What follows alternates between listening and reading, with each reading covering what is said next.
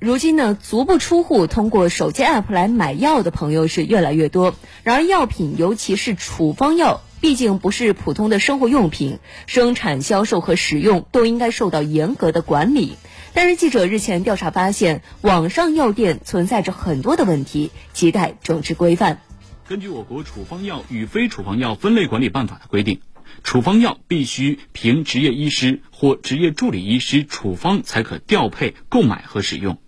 记者在一款名为“医药网”的 App 中搜寻一款治疗结肠溃疡、结肠炎的药品，尽管购买页面标注有“本品为处方药，购买需要凭医生处方”的提醒，但是记者在填写地址等信息后就顺利完成了付款。记者咨询药师后，对方也并未提出审核处方，只表示。明天正常发货。两天后，记者收到了该平台邮寄的药品。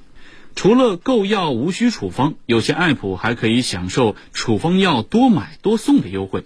记者在一款名为“健客网上药店”的 App 上发现，购买某款处方药超过六盒时，每盒优惠一元；购买超过十二盒时，每盒则优惠四元。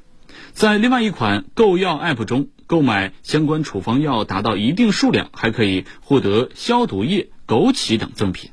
而在国家药品广告审查发布标准中早有规定，药品广告不得直接或间接怂恿任意过量的购买和使用药品，不得含有免费治疗、免费赠送、有奖销售、以药品作为礼品或奖品等内容。购买处方药不需要医师处方，药品买卖没有数量限制，还常有促销和打折优惠，甚至还会有来路不明的医生来推荐用药。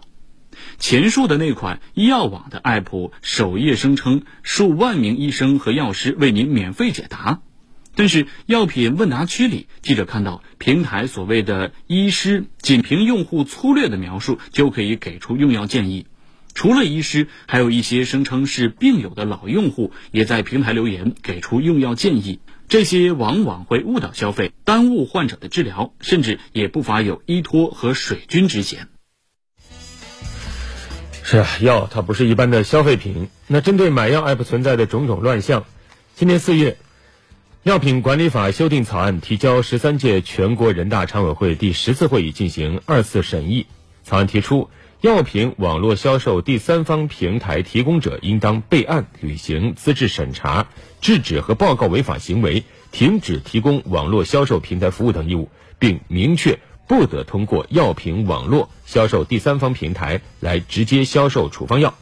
中国社科院人口与劳动经济研究所社会保障研究室主任陈秋林表示，这一方面需要严格监管，另一方面也需要行业自律，平台应该自我约束，严格按照相关规范和流程审核处方，切不可为了短期利益触碰红线，从而造成整个行业生态的恶化。嗯，确实，网上购药呢，确实给我们的生活带来了很多的便利。但是呢，就像刚刚所提到的，药品不像是我们的生活用品，一旦用错，后果不堪设想。那么，对于网上药店，我们到底应该如何来对待呢？对这个话题，我们再来听听评论员怎么看。